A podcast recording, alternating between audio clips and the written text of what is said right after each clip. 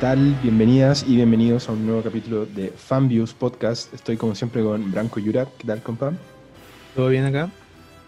Y hoy día nos juntamos para hablar de, eh, bueno, lo que está, lo que fue noticia este fin de semana. Hablamos de la DC Fandom, esta convención virtual de DC Universe, que donde se anunciaron películas, cómics, videojuegos y un montón de cosas que era algo que prometió a principios de año DC y creo que mm, se vio bastante beneficiado por el hecho de la pandemia.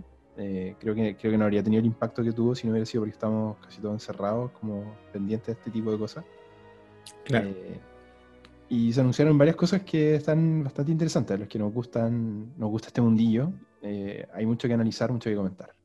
Sí, yo diría que fueron como, una, como unas 12 horas de amor para los fanáticos del cómic, sobre todo para los fanáticos de DC, que hemos sido invadidos durante mucho tiempo por Marvel y, bueno, ya sabemos que las últimas entregas de DC en el cine, por ejemplo, nos han dejado con un gusto bastante amargo. Entonces, recibir noticias nuevas y frescas del universo de DC siempre es bienvenido. Mm. Y hubo un poquito de todo. Vamos a estar comentando eh, un poco los anuncios de las películas, em, películas que se vienen pronto, en menos de un año, y películas que se vienen nadie sabe cuándo, pero que igual las anunciaron. Eh, así que tiraron, yo creo que toda la carne de la parrilla eh, para poder competir igual con, la máquina de Marvel que, no le está dando tregua. Yo quería antes, un segundo antes de meternos de lleno en esto, hacer un poquito de historia. Recordarle a la gente que el 2011 se anunció eh, que la película de Batman The Dark Knight Rises iba a ser la última y no iba a tener continuación y que había un reboot total del universo DC, que nunca hubo un universo DC, pero se anunció como tal. Eh, el 2013 con la película Man of Steel. Y de ahí para adelante surgieron un montón de otras producciones que siempre estuvieron tratando de competirle un poco a Marvel. Yo me atrevería a decir que todas esas películas que se hicieron para adelante están siempre como bajo la sombra de Marvel y no DC tratando de hacer algo propio. Y creo que es algo que se, que se notó durante mucho tiempo. Entonces después salió eh, Batman vs. Superman, eh, tuvimos la Liga de la Justicia, Wonder Woman, Aquaman, Shazam. Eh, y lo que. El Escuadrón Suicida. Y lo que tienen como algo en común todas esas películas es que tienen una carencia de un tono definido, claro, sobre qué era lo que DC quería hacer. había mucha improvisación, muchos cambios sobre la marcha. Lo comentábamos antes de empezar el programa. Por ejemplo, Escuadrón Suicida originalmente iba a ser una película oscura. Eh, si, se recuerdan, el primer tráiler del Escuadrón Suicida era un tráiler súper super denso, súper como, como de verdad oscuro, que uno decía como, wow, esta película igual se ve súper buena. De hecho, en ningún caso uno pensaba que iba a ser una comedia. Y eh, las críticas al tono de Batman vs. Superman, de tratarla de que era demasiado, eh, demasiado oscura, demasiado densa, que, no, como que los fans estaban buscando cosas más chistosas como lo que se estaba haciendo Marvel llevó a DC a perder un poco el rumbo y a, mm. no encontrar el tono finalmente, que, fue desastre en desastre, ¿eh? siendo que hay algunas películas por ahí que yo creo que se salvan, como Wonder Woman, que es bastante una película bastante bien hecha, dentro de todo. Eh, y, poquito más, porque en realidad yo, por ejemplo, la otra la encuentro francamente horrible. O sea, para mí la Liga de la Justicia es pésima. Sí, el, el epítome de la, de la, película de superhéroes mal hecha, La Liga de la Justicia, donde tenéis todo para hacerlo bien y lo hacéis desastrosamente mal. Sí, y películas que yo, no sé si te pasa, pero yo creo que una de las, como de hecho, bueno, de este tipo de cine, una de las peores cosas que uno podría decir que tienen súper poco eh, rewatch value, como dicen los gringos, o sea, como de valor de volver a verla. ¿Cachai? Yo no me imagino diciendo como, ese es que hoy día me voy a sentar a ver la Liga de la Justicia ni cagando, ¿cachai? Como que no se me ocurriría nunca hacer eso. o voy a ver Aquaman hoy día, no tengo ganas de ver Aquaman. No, me ha pasado, de hecho, nunca la he vuelto a ver, ah, salvo cuando la he visto, no sé, con mi hermano chico, eh, con mi hermano, ¿cachai? Así como a pito de que ellos la están viendo, no, no, me, no me llaman la atención. claro, como, que si la pillé en el cable y va en la mitad, ya, con suerte. Claro, pero así como si no hay nada que hacer, ¿cachai? Con la excepción de Batman vs. Superman, creo que es como la que me genera más entretención pero es como entretenida, no es que sea buena, Como que encuentro que hay como cosas de Zack Snyder que funcionan. Bueno, toda esta intro que estoy haciendo es para eh, mencionar que finalmente este DC, eh, DC Fandom, esta convención, eh, venía un poco como a corregir todos esos errores. Como una, una forma de, de decir que ahora la pega se está haciendo de manera más ordenada, que los anuncios van a estar hechos con tiempo, que no no, no, se va a seguir con esta improvisación y que y aquí hay contenido que si, no sabemos si va a ser bueno o malo, que pero que por lo menos tiene un orden. Y eso igual se agradece. Mm. Sí, oye, ¿te parece si yo tengo acá em, lo que fue el esquema ayer de presentaciones de, del, DC Fandom, como en orden? Tal cual como lo presentaron, vamos, vamos a ir eh, analizando un poco lo que fue las presentaciones de estos nuevos avances eh, de películas que ya deberían haberse estrenado como la primera, que se llama eh, Wonder Woman de 1984, mm. que creo que deberíamos estar, creo que ya debería haberse estrenado si todo esto hubiese sido normal, digamos. Sí. Pero... Mm, tenía, fecha, si no me equivoco, para abril. Claro, imagínate. Así que ahora presentaron un tráiler final, como final, final, final. Y todavía sin una fecha... Sin una, fecha muy... No, sé si establecieron finalmente una fecha de estreno. Sí, eh, estaba programada para el 2 de octubre, siempre y cuando el coronavirus lo permita. Claro, y así, y así podemos seguir pateando esta cuestión. Mm. Y presentaron por primera vez en pantalla, o, por lo menos para, la gente que no la ha visto todavía, al público común, digamos, a Chita, que es, la enemiga en este caso de, esta versión de, la Mujer Maravilla. Mm. Que me recuerda inmediatamente a el desastre eh, audiovisual que fue la adaptación de Cats. Sí. Aparecieron rápidamente comparativas y no sé si eso es bueno o no. Pero la verdad es que si tú lo has visto alguna vez a ese personaje en el cómic, está bien que la representación sea como más directa del cómic y no esas reversiones extrañas como los trajes de Power Ranger. Estoy, sacando a colación una, una, una weá que a lo mejor nadie vio. Como la película de, la última película de los Power Rangers que hicieron unos trajes demasiado estilizados para tratar de verlos como realistas, etcétera me gusta igual la interpretación que hace que hacen ahora en, Wonder Woman de tomar este personaje que es muy caricaturesco, que en el fondo es una humana eh, con, piel de, chita. No, no, más que eso, sí, eso es. Y, representarlo como, en el cómic. Yo creo que eso, eso es bueno y, yo creo que muchos de los seguidores del cómic esperan algo así también, como más respeto por el material original y yo creo que por ahí puede salvar. No mm. sé cómo se verá todavía en pantalla eso.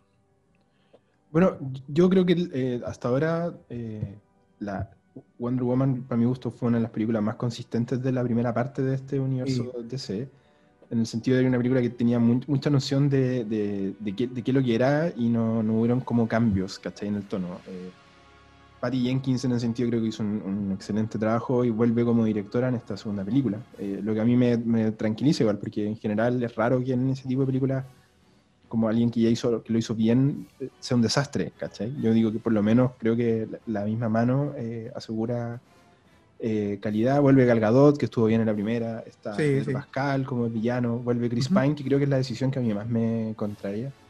Sí, también quería hablar de ese tema, porque... No, sé muy bien cómo va a funcionar en la lógica de la película, no lo han explicado, lo que agradezco, porque me gusta no saber qué va a pasar. Claro, viajó en el tiempo, me imagino. Creo, que un poco... dormido sí, que creo que es un, poco forzado eh, de primera, así como viendo solo el trailer, mm. Está así como que porque el personaje fue sumamente querible, ¿cachai? Y era como... De hecho, faltan personajes así en el, universo de DC, como personajes con los que te puedas encariñar, que no sean necesariamente los superhéroes. Eh, entonces, como que siento que es un poco una maniobra para traerlo así como, oye, traigamos a este loco que en realidad funcionaba súper bien en pantalla. Sí no sé si se justifica. Ojalá que la película lo justifique bien, ¿cachai? Eh, y en el caso de la villana de esta película es eh, Kristen Wiig, interpreta a Chita. Sí, ¿qué te parece eso? Em, tengo mis dudas. Yo, a mí, la verdad, no soy muy fan de ella en general, pero que sí siempre la he visto en comedias, entonces no sé cómo, cómo podrá funcionar. yo tengo la imagen de ella de Saturday Night Live y, y sería o sea, me refiero a como, como siempre una, un personaje cómico. Y este, esta vez no solamente no es un personaje de drama, sino que es un personaje antagonista. Tienen que causar de alguna otra manera em, la sensación contraria a lo que siempre ha hecho, en el fondo. El trailer se ve bastante bien. Yo, yo, o sea, en el sentido de que se ve bien actuada, como, como una intensidad que no se ve caricaturesca, lo que me gusta. Sí, claro. Eh, lo que mencionabas tú, para mí, es como una de las cosas con las que. Mm, creo que de- de- DC ha estado remando como desde atrás en todo lo que tiene que ver con los efectos especiales. Y es muy raro, para mi gusto, Mm. eh, que haya tanta diferencia de cuando hacemos la comparativa, por ejemplo, lo- los efectos especiales que logran a ratos en las películas de, de Marvel. Ponte tú, yo todavía no veo un personaje CGI de DC que se vea tan bien como Thanos. ponte tú, Mm. Que tenga esa, esa textura como de que parece una persona real, pero igual tú te das cuenta que es CGI, pero está bien hecho. Acá es Claro. como el render full, ¿cachai? Como que está todo hecho en digital, entonces no hay nada que aparezca como... Por ejemplo, el mejor ejemplo de todo eso es Doomsday en Batman vs. Superman. No, sí. Tú lo ves y se Eh, ve que- y también, eh, eh, ¿cómo se llama el, el- el malo de la Liga de la Justicia? el Steppenwolf. Eso. Y También. así como Wolfens, Wolfenstein, debería ser como al revés. ¿Sí? Así, Sí, bueno, más que- Steppenwolf lo mismo, también se veía totalmente... ¿Tú cachai que es, Sí. eso es full digital, cachai? Ni siquiera sé si hay un actor detrás. Y acá en el caso de Chita yo creo que se ve muy poco como para poder juzgar, porque se ven como en escenas de Sí, acción, se- ¿cachai? y muy de noche más encima. Mm. Pero tengo, es lo que me, me me preocupa, como que digo, chuta, esto va a pasar, eh, y tengo miedo de que esta, de esta película le pase exactamente lo mismo que le pasó a la primera, que es que yo encuentro que era una súper buena película con un muy mal tercer acto, porque la batalla final es un festín de efectos especiales malos, ¿cachai? Como que, como que se traiciona un poco, y me da la sensación Mm. de que puede que en esta pase un poco lo mismo. A mí, a mí la verdad es que eh, bueno, en realidad no estamos haciendo un review de Wonder Woman, pero lo voy a decir rápidamente. A mí me gusta la parte final de, de la primera porque le da una siguiente categoría que tiene mucho el universo de DC que el universo de Marvel no. Que los personajes, los héroes de DC tienen, aparte de Batman y los que son obviamente humanos, tienen algo de dioses. ¿cachai? Sí, po. Mm. Y de hecho, el malo también de, de la primera Wonder Woman es Ares, ¿cachai? El dios de la guerra. Entonces, siento que esa pelea es mucho más. eh, te da esa sensación de que, como que los humanos no tienen nada que hacer ahí, ¿cachai? Son como peleas de otros seres. Sí. Y No, eso también da, Yo me, da refería, la yo- yo me sensación. refería que no me, no me gusta el, el efecto eh, especial. los efectos. final. Ah, ya, ya, pero no es como, Como que, sea que yo como la- un la- exceso. No, no, no, encuentro que las escenas de acción de Wonder Woman 1 están súper bien, todas, salvo el final, que siento que es como un, un festival de efectos especiales, Ah, piro- pirotecnia pura, ¿cachai? Con- que no, no, no sé si no sé si está tan bien hecho, eso es lo que me pasa. Ya. Entonces no tengo nada que defender y eh, saltemos a Wonder Woman porque ya tenemos que mucho que, que seguir Sí. todavía. Eh, luego anunciaron, eh, para, lo- para los que les gustan los juegos en realidad, eh, yo acá debo, debo decir al tiro que yo soy el más jugón de los dos. El Ignacio no... Yo soy más retro gamer. Se quedó con, se quedó con el Age of Empires 2. Que En no tengo nada contra el Age of Empires 2, por lo demás. Solo que eres, Juegazo. man- eres manco. Pero an- claro, soy, soy malo. ¿no? La parte del ajedrez, ponte tú, para mí nunca fue. Entonces, eh, menos en los juegos de estrategia. Pero eh, se anunció un juego, volviendo al tema, antes de irme a la cresta, eh, un juego cooperativo que se llama Gotham Knights del estudio de Warner Bros. Games. O sea, de, lo- de los mismos que tienen a DC bajo su alero en el cine, también tienen eh, su estudio de juego y están haciendo este juego cooperativo que nos pone en eh, los trajes de los sidekicks eternos de Batman. pues, No solamente de Robin, sino que de la Batichica, de Red Hood y de... Nightwing. Ah, se me olvidó el, el- el otro. es como Nightwing. un Robin. Ya sí. Sí, po. Y- Que- que él- en los cómics es eh, el primer eh, el primer Robin que es eh, después es Nightwing, pues, cuando ya se separa de Batman y empieza a ser Sí. un superhéroe propio. Entonces, en esta, en esta entrega nos pone Batman muere, así parte el, el tráiler, así que no, no- lo siento chicos, no, esto no es un spoiler, está en el, en, en el mismo spot.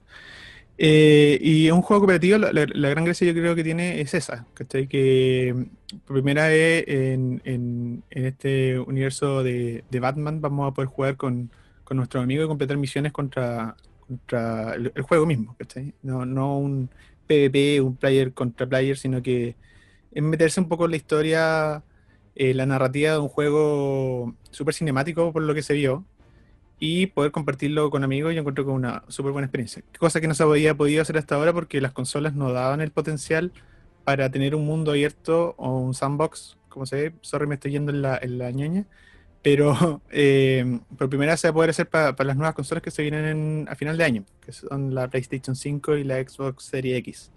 Entonces, hay harto potencial ahí que, destacar y sobre todo para ver si vienen más juegos de película, porque se anunciaron dos en este fandom y, y los dos son cooperativos, así que van a haber como grandes mundos, grandes historias y una posibilidad narrativa para poder expandir el universo DC que, que Marvel no lo ha aprovechado hasta ahora.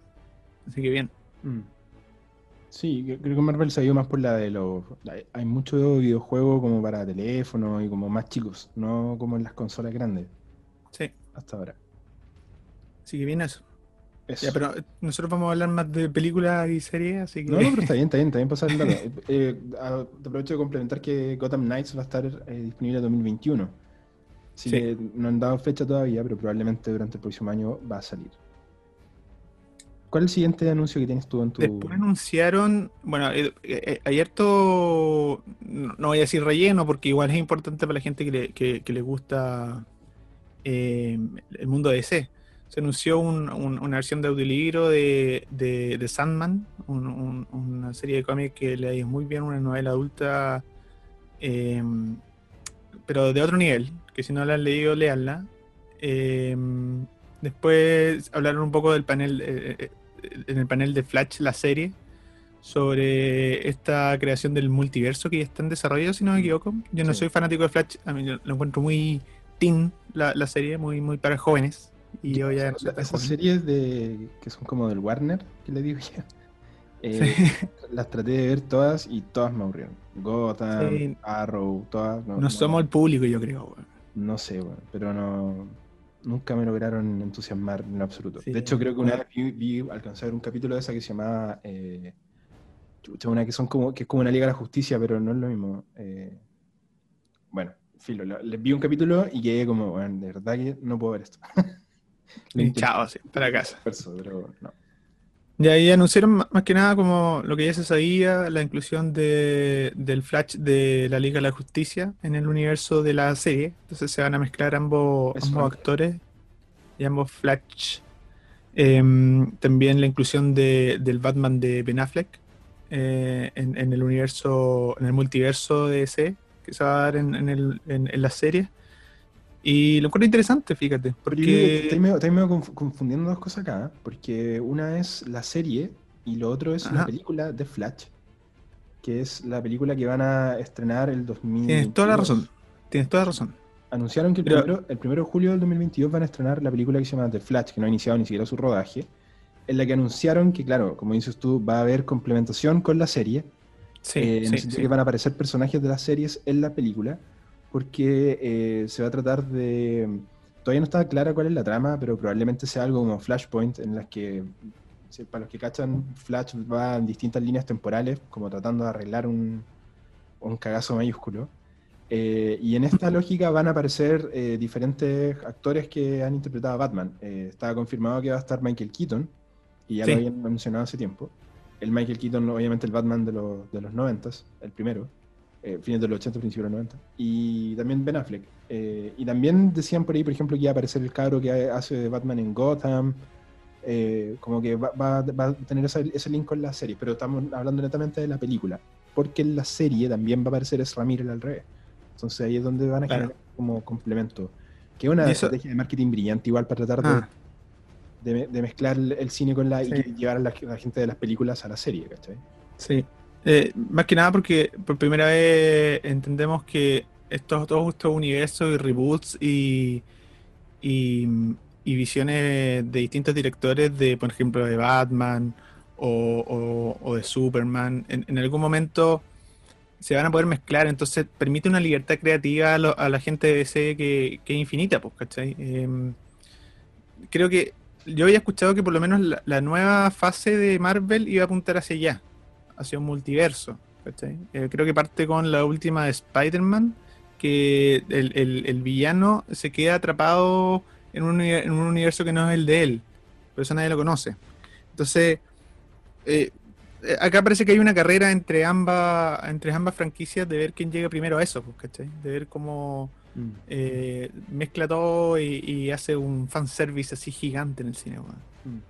A mí me, me- lo que me llama la atención de eso y, y me gusta es que el hecho de poder, por ejemplo, eh, entregarle libertad creativa a los realizadores o realizadoras eh, que no estén amarrados con una línea temporal única a la que tengan que siempre hacerse cargo. Y creo que la, la película que, con la que echaron a andar toda esa idea fue definitivamente el Joker, el año pasado.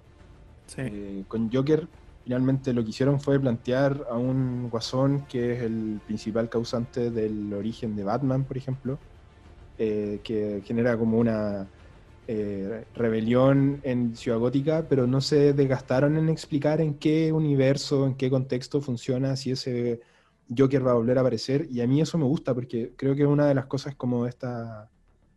Uno de los problemas que ha tenido todo este como franquiseo de las películas es que de repente al quedarte amarrado, eh, al, quedarte amarrado al tener que seguir una, continuidad, eh, le quitáis mucho, mucho, mucho poder a la persona que esté realizando la película.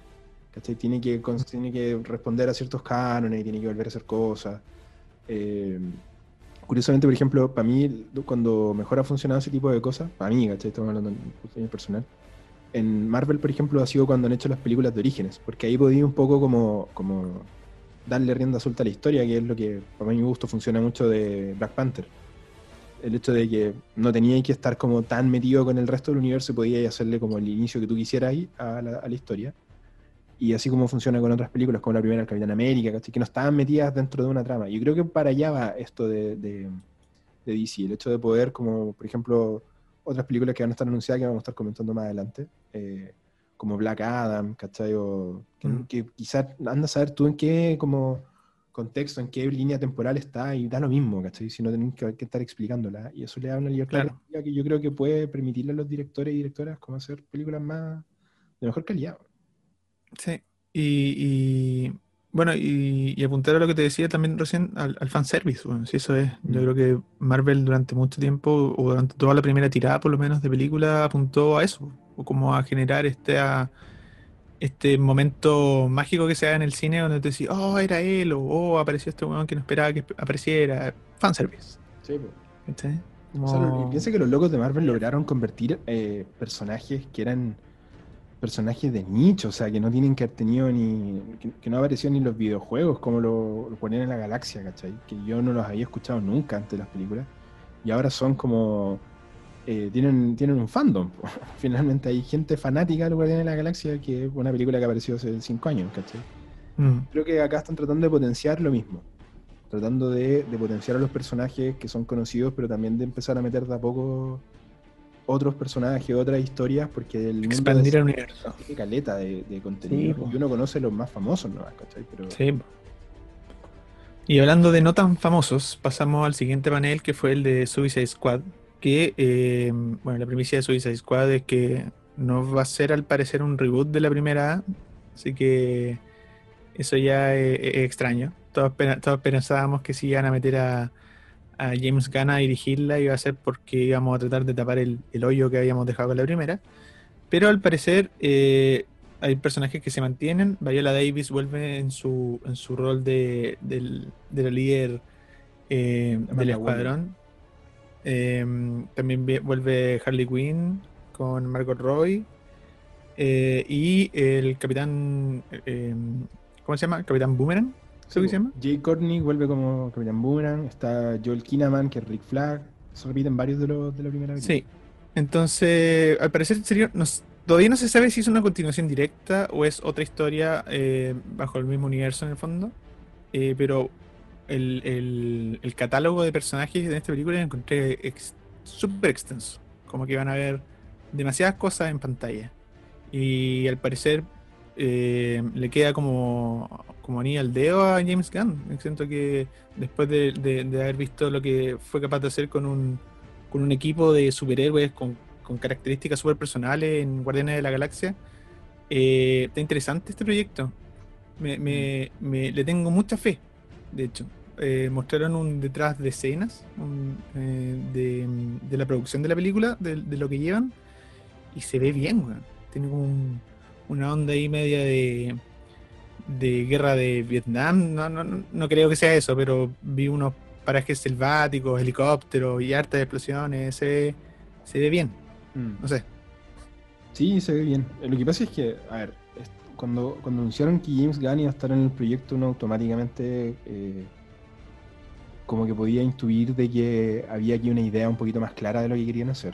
Eh, de que si traes a James Gunn, claramente querís que tu película eh, se vea bien, tenga un humor, sea como ágil, ¿cachai? La música pop esté bien puesta y no como en el Escuadrón Suicida, la primera, donde parecía que, que la habían puesto como en postproducción sin que las escenas tuvieran sentido con la música, ¿cachai? Acá claramente va a mm. ser una película súper popera, pero bien hecha.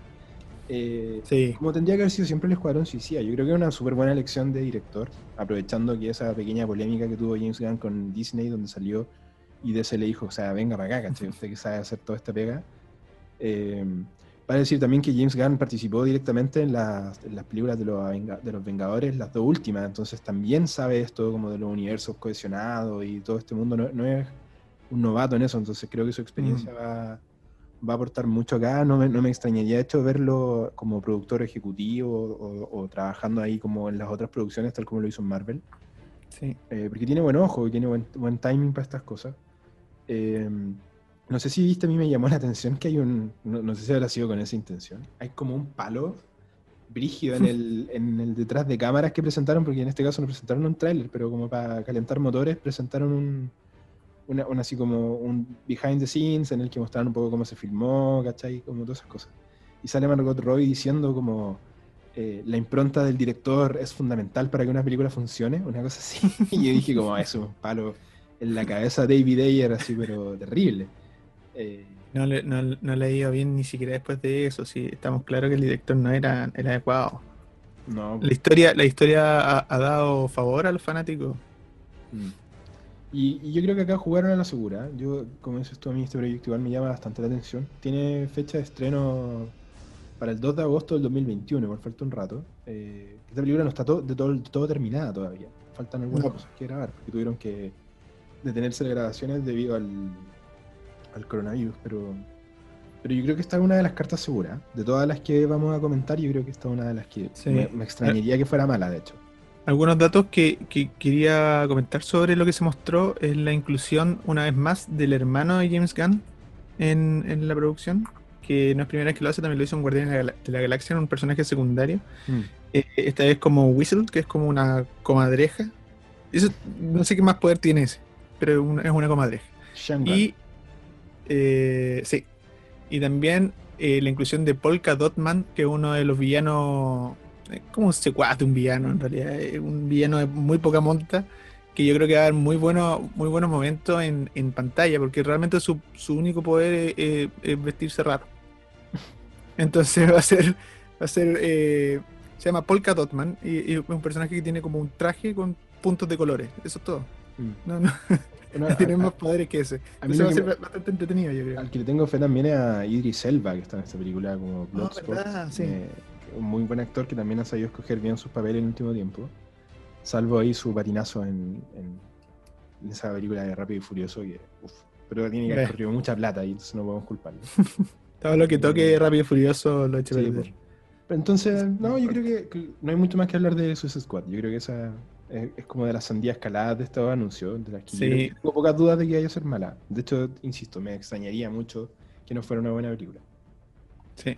Después, siguiendo con la línea, bueno, después hicieron varios, varias como cosas para los fanáticos, en realidad mostraron, eh, no sé, hubo una parte que yo vi que mostraron los actores de voz de Batman de todo el mundo, ¿cachai? Como quienes habían hecho o interpretado a Batman y como lo que significaba ser Batman, etcétera. Lo encontré como súper lindo. A ver si lo encuentran por ahí en, el YouTube. Y eh, un montón de cosas así, hablaron también de Joker, pero nada, ningún anuncio, sino que más como honores. Y hasta que llegamos al panel de eh, Zack Snyder, donde salió él hablando directamente y preguntándole a los fanáticos eh, que impulsaron la campaña del Snyder's Cut en, el mundo, que yo no tenía idea, pero lo inició una, chica en, en China al otro lado del mundo, porque a ella le llegó tarde la película, un poquito más tarde que el resto del mundo, y ella dijo que cuando la vio dijo, no, esto no es Zack Snyder, yo soy fanática de él y esto no es él, ¿qué pasó acá? Y empezó a investigar y dijo, bueno, si el gallo se fue a la mitad de la producción, esto debe existir en alguna parte, mm. ¿cachai? Debe haber ese material. Y ella inició desde el otro lado del mundo, hablando poco inglés de esta campaña, y bueno, explotó, explotó tanto que eh, se. Ya lo habíamos comentado en otro programa sobre el Snyder Cut, el anuncio de que iban a hacer esta reversión con material inédito y, completamente reeditada, con una nueva historia incluso, eh, a manos del director original de la Liga de la Justicia, quien se tuvo que ir en la mitad de la producción por eh, la muerte de su hija. bueno, asuntos mayores, me imagino, no, no, nadie habría esperado que eso pasara. El problema fue que eh, trajeron a este, al, director, que yo soy pésimo por los nombres, así que yo me voy a ayudar con el nombre.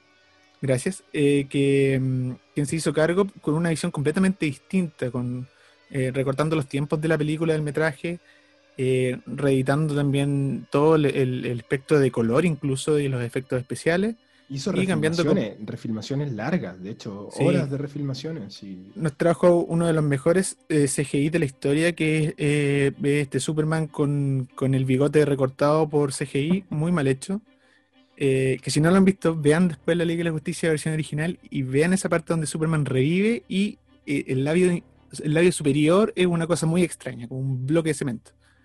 y entonces mm, Ah, fue, tan, fue tan terrible esa presentación de, después de lo que venía haciendo el, universo DC con, em, con la Batman vs. Superman, una versión súper oscura este, de este, universo, y también con eh, El Hombre de Acero, la, primera película de, este universo expandido de, DC. Eh, fue tan, tan, tan distinta, tan, tan híbrida en su, en su desarrollo, tan notoriamente un Frankenstein, que eh, esta chica china parte con esta eh, petición de ver el material original y no es hasta la creación de, HBO Max, que es la competencia de Netflix, que tiene bueno, el potencial de HBO detrás y otras grandes empresas, que toma este proyecto y, dice, y le da el vamos. Le da el vamos a, Zack Snyder, le da, me imagino que las lucas, porque hacer una, una, reedición de esto no es simplemente como pegar pedacitos de cinta, sino que hay hartos efectos especiales que, volver a, hacer y, empresas de publicidad, me imagino, y toda una maquinaria de, la industria del cine que hay que mover. Eh, y nos presentaron al final una suerte de tráiler redención de Zack Snyder, eh, donde nos muestra una historia que al parecer sería súper distinta, tan distinta que hasta el villano es distinto. O hay más villanos, al menos. Mm. Eh, un, trailer, que, mm. con, el respeto que merece, a lo mejor me gana el odio de gente que está emocionada. Un trailer que, finalmente no tiene ni patas ni cabeza. Uno, ve el trailer y decís como, ¿qué es esto? Como que no tengo idea de qué se trata esta película porque no tiene nada que ver con la que uno vio en el cine. Eh, no hay trama, no hay, eh, hay personajes que no aparecían, se nota que hay trama amorosa incluso entre medio que no nunca ni siquiera mencionada en la anterior. Em, y tiene hasta un, hasta un, un, tratamiento de color diferente la película. Tiene otro, otro tono, está mucho más parecido a lo que hizo con Batman vs. Superman. Claro, que es la idea. Em, eh, a mí me, me duele la guata esta, tengo que reconocerlo. No me gusta el, concepto, para nada. De hecho, soy de los que no yo como que habría puesto el hashtag no, no liberen el Snyder Cut. yo no creo que vaya a salir bien. Ahora, puede que obviamente esté equivocado, ¿cachai? Eh, el hecho de que la anunciaran como una miniserie de cuatro episodios al final, porque es tan larga la edición, uh. que dura cuatro horas, entonces son cuatro episodios de una hora completa cada uno. Eh, a mí me hace pensar que, que bueno que hayan dicho que es una miniserie, porque para mí, y desde el principio, para mí, esto no es una película. Esto no es un corte del director, es, algo completamente distinto. No, no califica como un, un director's cut es cuando, no sé, la película tiene otro orden, ¿cachai? Tiene como, es prácticamente un reboot, ¿no? Sí, es como, pero es que es otra película, ¿cachai? Sí, es, mm. otra película, es distinta, no es lo mismo, tiene, tiene otra trama, ¿cachai? Tiene otro final, tiene otro, todo es distinto, entonces no, no podríamos decir que es una película a la que se le modificó un poco, pero la, columna vertebral de la película está ahí. Esto, no es así, ¿cachai? Em, a mí, ¿sabéis por qué no me tinca? Y tengo que, ser súper honesto. Porque creo que este proyecto, cuando, cuando estaba siendo filmado, la Liga de la Justicia estaba siendo filmado antes de, bueno, antes de que la hija de, de Zack Snyder cometiera suicidio, entonces fuera algo muy terrible con lo que, se tuvo que, que él tuvo que salir del, del proyecto. Pero esto fue antes de todo el, el desastre de esos meses de, de, de la Liga, o sea, perdón, del Escuadrón Suicida y cuando todo lo de DC estaba así como siendo vilipendiado totalmente. Entonces, no, no me confío en el tono en el que grabaron esto. No, no sé en qué tono está grabado. No sé cuál es la idea, no sé cuál es la trama, ¿cachai? Eh, me, me duele Mm. la guata. A mí de verdad creo que esto puede ser así como Snyder esté muy convencido de que esto es muy bueno y que sea todo como la tercera parte de Batman vs. Superman, ¿cachai? El tercer acto me refiero. Así como una explosión de mal CGI, porque yo voy a insistir, para mí el, el efecto especial de estas películas es pésimo cuando es cuando con los personajes están, aparecen así en pantalla.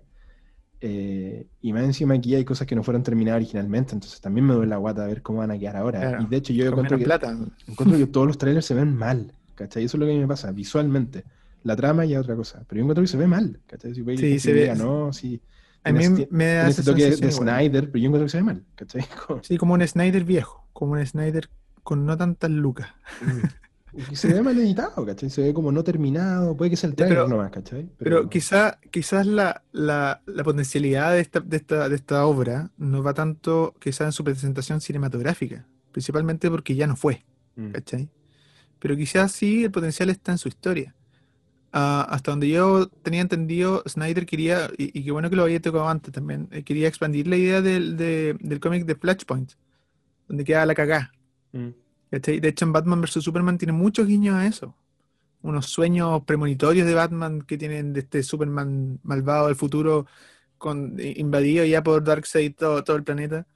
Eh, y, y este Flash que vuelve de- de- como de un futuro que nadie conoce a decirle, a darle un mensaje a Batman.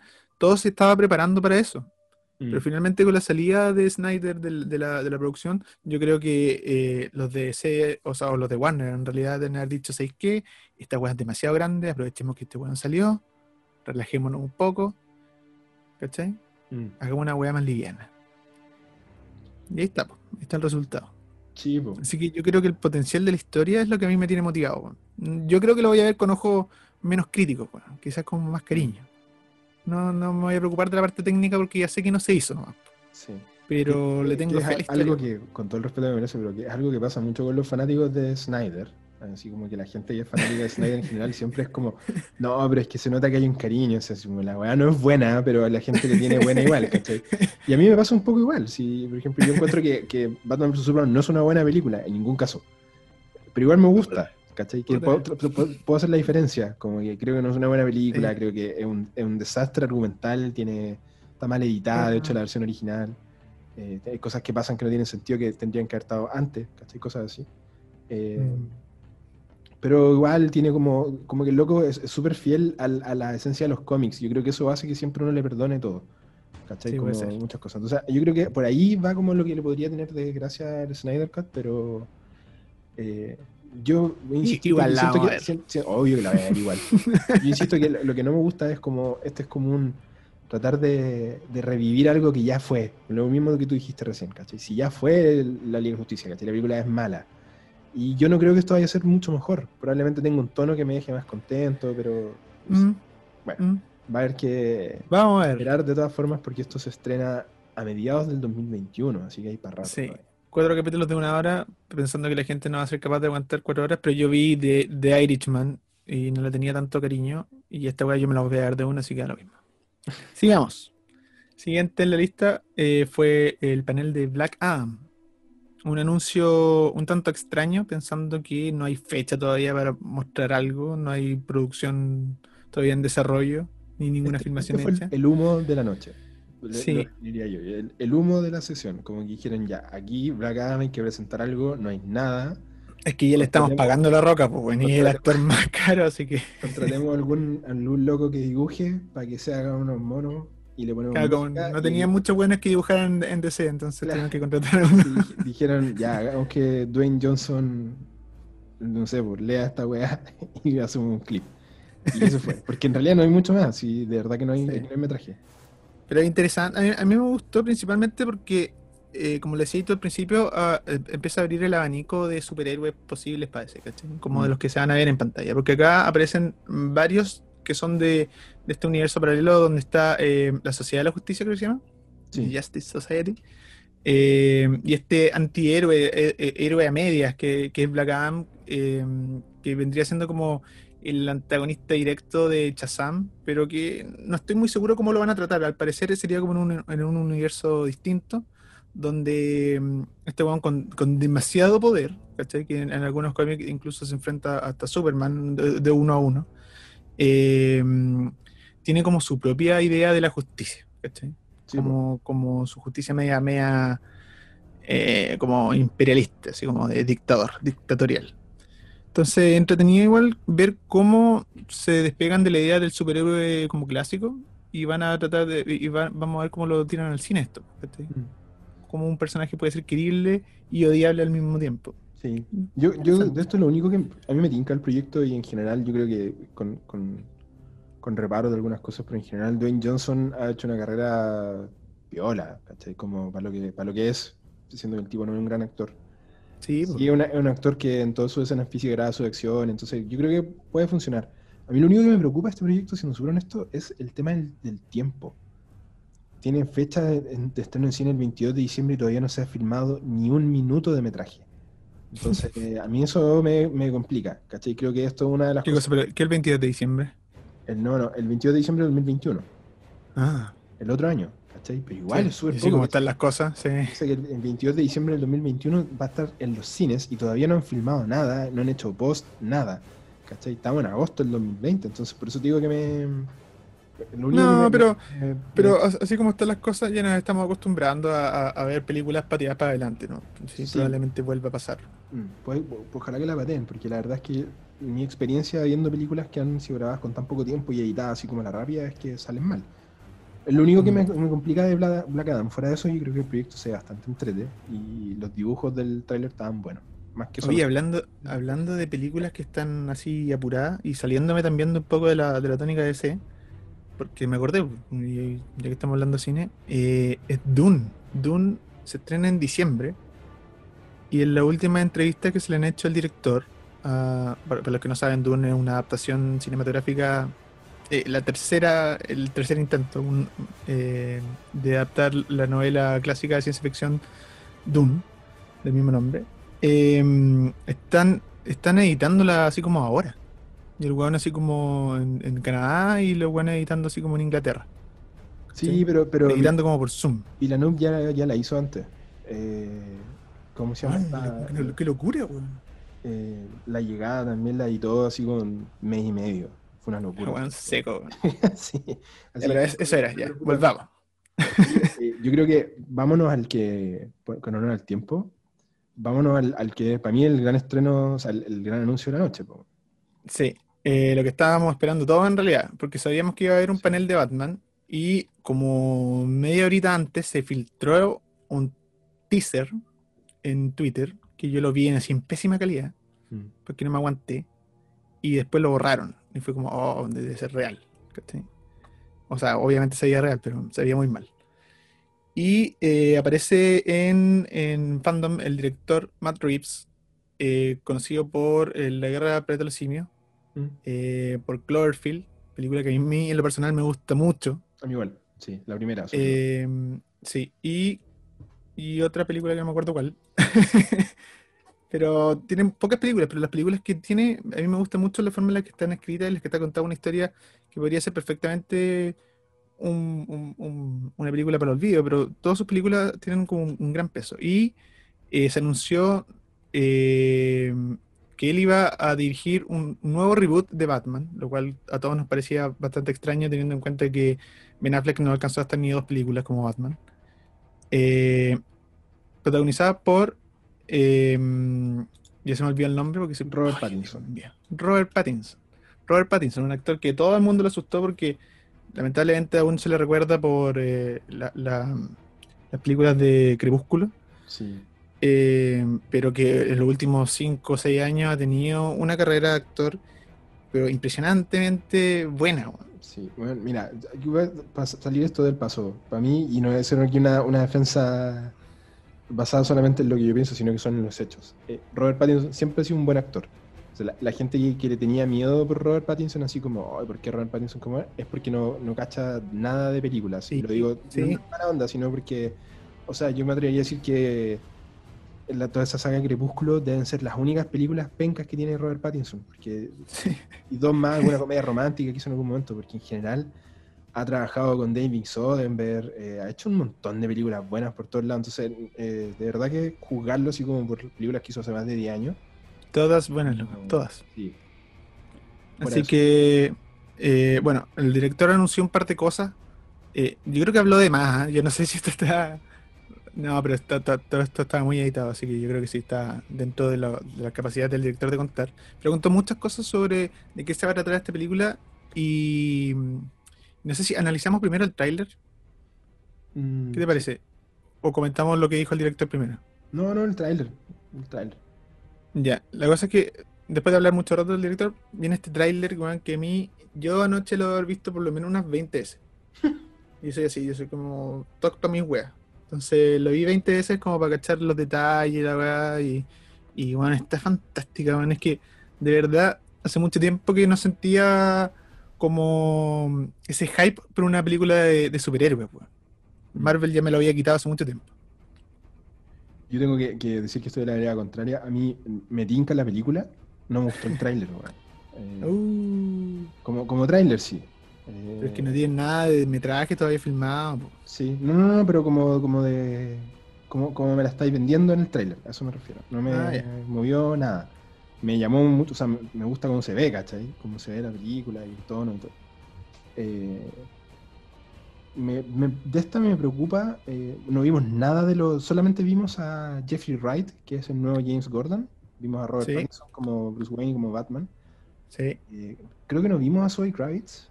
Sí, sí lo vimos. Sí, sí, sí, sí aparece. Paul Dano. Paul Dano, no se sabe si eso no es el que muestran, Mm, porque Paul está Dano- con la cara tapada. no Se sabe, escucha su voz, el acertijo en esta película. se escucha su voz. Pingüino. Eh, También sale. Sí, po. Y No, sí. yo no sé, weón, tengo mis dudas con esta. Voy a ser el que, el que se sienta en la vereda del. A mí lo único que me da, me entra un poco de duda es eh, que Alfred es Andy Serkis. Sí, po. Andy Serkis, la voz de Caesar en la saga del planeta de los simios, Sí. la voz de la voz de varios personajes, porque es más voz que actor como Sí. No, pero de ha, método, ha- aparecido, por ejemplo, en el universo, apareció en el universo Marvel, de hecho. el- Sí. aparece en Black Panther Sí. y apareció en. Los Vengadores. Eh, Es un, es un actorazo. Eh, a, a Rara mí la me gusta elección. mucho. Su interpre- sus interpretaciones son, son únicas. eh, sobre todo en términos de voz. ¿Cachai? Porque así lo hemos conocido más. mm, Pero claro, es rara la elección principalmente por, por su contextura física, por su edad. ¿Cachai? No, no va a ser al menos, creo yo, el, el Alfred que estamos acostumbrados. ¿cachai? El Alfred alto, eh, muy inglés, eh, muy, muy ya de la tercera edad, digamos. ¿cachai? mm. Eh, Bueno, de- no sé cómo que, que que de lo que está anunciado, esta película se sitúa eh, cuando Batman es Batman hace poco. Eso es lo que yo Sí, entendí. Eh, hace, lleva, lleva dos años siendo Batman o algo así.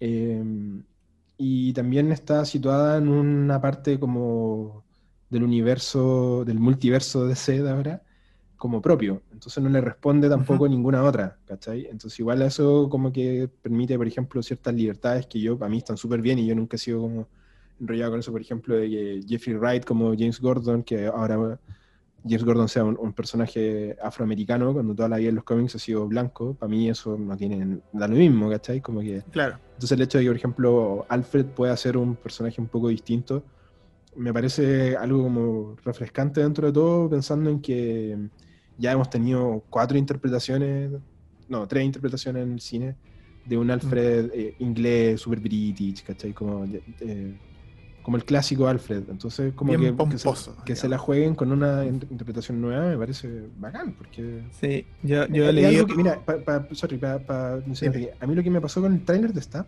Ajá. es que no encuentro, no es que yo encuentre que se vea mal, encuentro que se ve bien. Lo que sí me pasa es que la veo y no sé qué es lo nuevo. Eso me pasa. ¿Cachai? Así Ah. como, ya, está bueno, ¿cachai? Se ve bien. ¿Qué me tiene para ofrecer que no me hayan ofrecido otras Batman que ya vi? Y eso es como lo Sí. que me dolió un poco la guata cuando la vi, como que no me llamó ¿Sabéis tanto lo que la yo creo? Que, por ejemplo, espera, para hacerte la diferencia que me pasó con la del... ¿Por qué me prendió tanto el año pasado cuando vi el trailer de Joker? Incluso antes de ver la película, como vi el trailer de Joker y dije, esta es una weá nueva, no habíamos visto nunca algo así. ¿Cachai? Como en, en estas películas de, de superhéroes. Y esta de Batman la vi y encuentro, por eso voy a insistir, encuentro que se ve bien, me tinca, me tinca Robert Pattinson, me tinca más Reeves, o sea, tiene un buen elenco, ¿cachai? Se ve oscura, se ve violenta, bacán. No sé qué me trae, no, no sé qué tiene de nuevo para ofrecer todavía, ¿cachai? Quizás debería esperar a un siguiente tráiler como para decir como ya, en verdad la cosa va por acá. No, no sé muy bien todavía de qué va, ¿cachai? Y...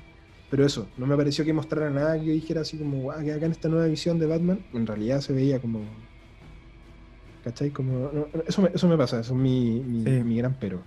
Lo que, lo que decía el director antes de presentar el tráiler es que nos presenta esta visión un Batman más humano todavía, sin que no, no existe la leyenda de Batman, ¿cachai? No existe aún eh, el justiciero o el caballero de la noche. Eh, es un, es un, es un tipo nomás, eh, con sus problemas humanos. Yo creo que va a ahondar más en, eh, por, por la sensación que me da nomás, esto, esto lo estoy inventando, pero me da la sensación de que va a ir más por el lado de la locura de una persona con, con- con- con los traumas de, de- de Batman, o sea, de Bruce Wayne, de cómo en algún momento hay un punto de quiebre entre decidir, eh, en- entre mantenerse eh, cuerdo, con, con- llevando un personaje y esa sed de venganza constante, eh, que lo va a explotar al parecer el, el, el- The Riddle, o el, el- ¿cómo se llama? El acertijo. ¿cachai? Sí. Que le va a empezar a cuestionar su- su- sus métodos y a cuestionar también, por lo que decía el director, eh, su legado familiar. Su familia al parecer no era eh, tan buena como él creía y desde qué punto de, de lo moral él tiene la capacidad de, de ser ahora el justiciero de Gotham. Que se, que se Eh, conecta muy bien con, lo que, con las cosas que hemos visto que pasan en Joker, que no teníamos idea todavía si es que ocurren en el mismo universo, pero en Claro. Dejan ver un poco eso, como esta miti- mi- el, el mito de Thomas Wayne como uno de los salvadores de Gótica. En esa película te lo muestran de una forma súper distinta. O sea, hay como una continuidad un poco de esa lógica con lo que se está mostrando acá. Sí, así que me, me- me gustaría ver este, este personaje que está, o que parte en su inicio como un personaje roto, ¿cachai? Mm. Como un personaje que está intentando de alguna otra manera reivindicar la historia de su familia y se encuentra con este, con, esta verdad oscura, ¿cachai? Eh, Me, gusta, me gusta el, tono oscuro que tiene, eh, principalmente porque mm, siempre vemos a Batman ya siendo bueno, en, en Nolan veíamos cómo se arma el traje y todo, pero demasiado limpio, demasiado millonario, demasiado... eh, como que entiende muy bien la idea que tiene, ¿cachai? ¿Cuál es su principio moral? ¿Cuál, qué, cuál es, cuál- qué es lo que él quiere ser? Él quiere ser un justiciero, él quiere... ¿Cachai? Me gustaría mucho que esta película eh, se enfocara más en, en- en cómo se desarrolla eso, ¿cachai? Cómo este weón eh, está, está haciendo esto como más por un instinto vengativo al principio y después se empieza a transformar como en una en este justiciero. ¿cachai? Mm. Dicen, dicen cómo, cómo, cómo abordan el tema de la moralidad de Batman, que siempre ha sido como una de las cosas más interesantes del personaje. sí, el director decía que iba a ser más, más, más una película de detectives. Eso, lo- eso lo encontré súper interesante porque hay que, hay que entender que Batman Porque eso sí que no se ha visto. Porque hasta ahora Sí, po, Batman Batman es un detec- poco de, de- detectivescas. Sí, po. y en la primera escena del tráiler lo vemos en, en este, en este, ¿cómo se llama? Crimen, y a Batman llegando. Ve- vemos en primera persona cómo los policías lo miran, como, como un buen raro, pero no tan raro, como que están acostumbrados también a que esté él. Pareciera ser un alguien a- a- a- al, que la policía consulta cuando hay casos Mm. extraños, ¿cachai? Sí. Como un detective. Hay algunos cómics en los que pasa harto eso, Secreto. po. Así que Bueno. si ese es el giro, weón, yo feliz. Sí, sí, igual. Si, si va por ahí, feliz.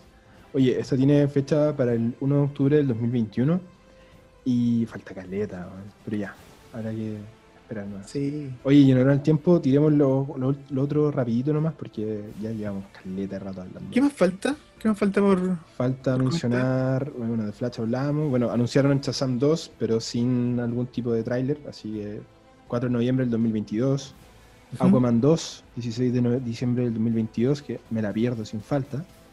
Y Eh, no sé cuál era la otra. Ah, sí, había un videojuego también que te faltaba mencionar. Sí, el, juego de Suicide Squad. Efectivamente, otro juego co- eh, cooperativo de la mano de- del estudio Rocksteady, que fue el que creó hasta ahora los juegos de Batman. Al parecer tiene una continuación del mismo universo y nos pondría en el papel de eh, los villanos más clásicos de- de- del, del universo de Batman, pero esta vez Metrópolis.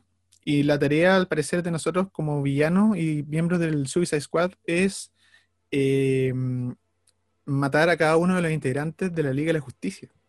Que parece que en este universo no son nada buenos. ¿Está bueno ese giro? Sí. Yo encuentro Sí. el choro. Sí. Así que otra vez, otra vez más, un juego cooperativo, pero que fue anunciado para el 2022. Yo no sé qué está pasando con DC que anuncia así, pero ya a futuro. El humo Pero máximo. igual está bien, porque si van a tirar, por ejemplo, un juego cooperativo que van a lanzar el primero el 2021, igual tenéis que darle un año al juego de respiro. po. Sí, sí, es verdad. No le vayan a lanzar los dos juntos porque igual se te dividen las ventas. Sí, y te pero- apuesto que en Gotham Knights van a haber cosas que uno va, van a querer hacer, comprar después el Suicide Squad. Sí. Así que entretenido. Se, se, se ve Se ve. viola al menos. Sí. Tengo aquí un listado para, eh, para, para cerrar ya, para recordar las fechas, que las tiramos, pero para que la gente, bueno, obviamente igual las pueden encontrar, pero Wonder Woman 1984, 2 de octubre del 2020, El Escuadrón Suicida, 2 de agosto del 2021, Batman, 1 de octubre del 2021, Black Adam, 22 de diciembre del 2021, el, corte de Zack Snyder de la Liga de Justicia, el 2021, sin fecha todavía, se dice mediados, Gotham Knights, el juego para PC, PC4, PC5, Xbox, eh, también 2021, sin fecha, la película de Flash, 1 de julio del 2022, falta caleta para eso también. Shazam 2, 4 de noviembre del 2022. Aquaman 2, 16 de diciembre del 2022. Y el, el Escuadrón Suicida Kill the Justice League 2022 también para PC, PS5 y Xbox. Extraña esa fecha, weón. Como que no A podría mí me pensar. gusta, weón, a mí me gusta esto. No, que me refiero de que en- falte, ¿cachai? Como que, que no sean Ah, todas ya. las weas del otro mes. Sí, sí, eso, eso me gusta, pero lo que voy yo es en el contexto del coronavirus, encerrado Ah, los últimos seis meses, como que me cuesta pensar de acá a diciembre, weón. Mm. De hecho, eso te iba a decir que yo encuentro que dentro de todo, eh, las fechas son cerca. Yo cuando he visto los lanzamientos, por ejemplo, que hace, cuando hacen Marvel, Marvel tira así 2024 y uno es como... Ah, chuta, sí, pues. eso como que no, no, no tenéis ni hype porque falta tanto que te olvidáis. Pero acá está todo dentro de un rango de dos años y yo encuentro que está bien igual. Y está bien armadito, parece el, el- no, o sea, no sé, no sé cuál va a ser el orden de esto ni cómo lo van a juntar, pero parece que hay un plan detrás. Y eso me deja un poco más tranquilo. Ojalá que se respete. Ya. Para, palabra al, al cierre, ¿Al cierre? Ignacio. ¿Algún No. algún- ¿Alguna recomendación aparte? Eh, ah, Un libro. pasar- el dato de que estoy viendo en las noches antes de dormir.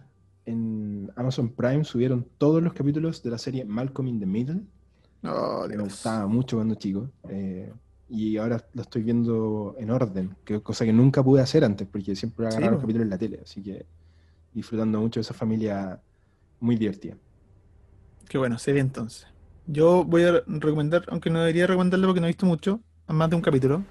eh, Lovecraft Country, que partió el domingo pasado en HBO. eh, Ah, serie sí, producida por J.J. Abrams. eh, em, ¿Cómo se llama? querido El de, el de, el de- sí, po, el de, el de Get Out, el director, Jordan Peele. Jordan Peele. También, sí. también está como productor y un montón de otros productores famosos. Le vi críticas mixtas, no. Sí, así Eh, como- mira, yo vi el primer capítulo y al parecer tiene toda esa esencia de, eh, setentera, ochentera de terror clásico del cine. ¿Cachai? Como, casi como, como, como en la raya del cine B, gore, ¿cachai? Ujú. De terror. Tiene como de todo un poco. Pero se ve como una mega producción para ser de tele, weón. Se ve interesante, al menos entretenida. Sí, Así yo me perdí el quería- capítulo el otro día, creo que voy a darle unos dos o tres para ver de corrido después. Y ahora, terminando de grabar, porque estamos grabando un día domingo, eh, voy a, a ver el segundo capítulo. Así que, para que le echen un ojo, porque por lo menos es una buena producción, una gran producción Bueno, de HBO. Eso. ya pues, estamos entonces. Bueno, muchas gracias a todos y todas por escuchar y ahí estamos viéndonos en un nuevo capítulo de Family. Que estén bien.